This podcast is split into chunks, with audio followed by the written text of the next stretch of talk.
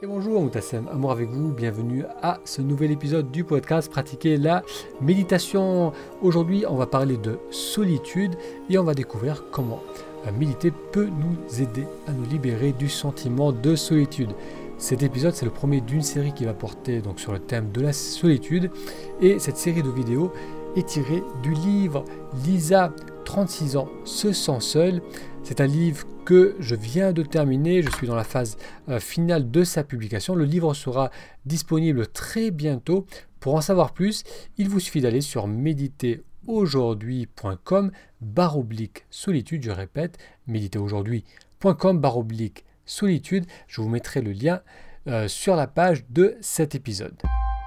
Marre de la solitude, on va découvrir dans cette série Méditer pour se libérer du sentiment de la solitude, comment dépasser les stratégies d'évitement.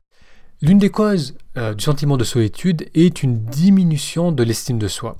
C'est lorsque l'on se sent pas suffisamment adéquate pour aller à la rencontre des autres, une perte de travail, des problèmes d'argent, un changement même dans l'apparence physique, par exemple une prise de poids, peuvent contribuer à l'isolement.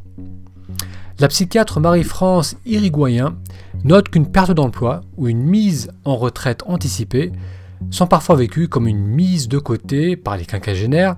Selon elle, les hommes dans cette situation ne sont pas rares à opter pour une stratégie d'évitement. Ils ne voient plus leurs voisins ni leurs amis afin de ne pas leur révéler leur inactivité.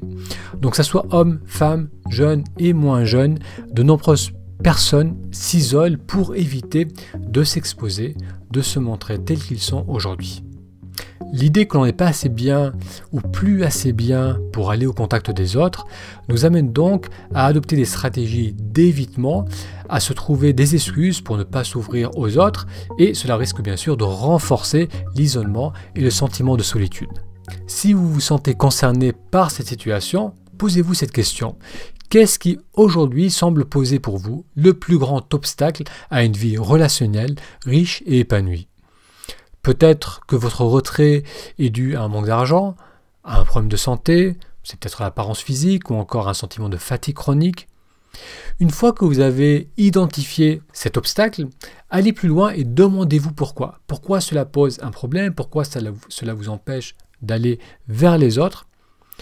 Prenez le temps d'y réfléchir si vous n'êtes pas sûr de la réponse, sachez que sous ces apparents blocages se cache presque toujours la croyance que l'on ne mérite pas d'être aimé tel que l'on est aujourd'hui.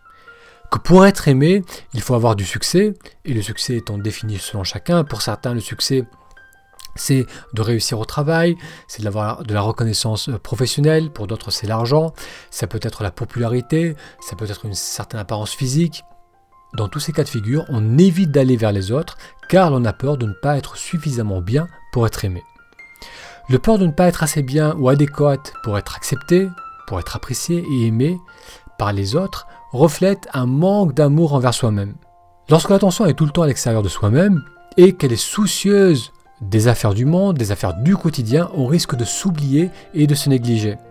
En amenant régulièrement l'attention sur son monde intérieur, à l'aide entre autres d'exercices de méditation, cela va permettre de créer plus de paix et d'amour en soi.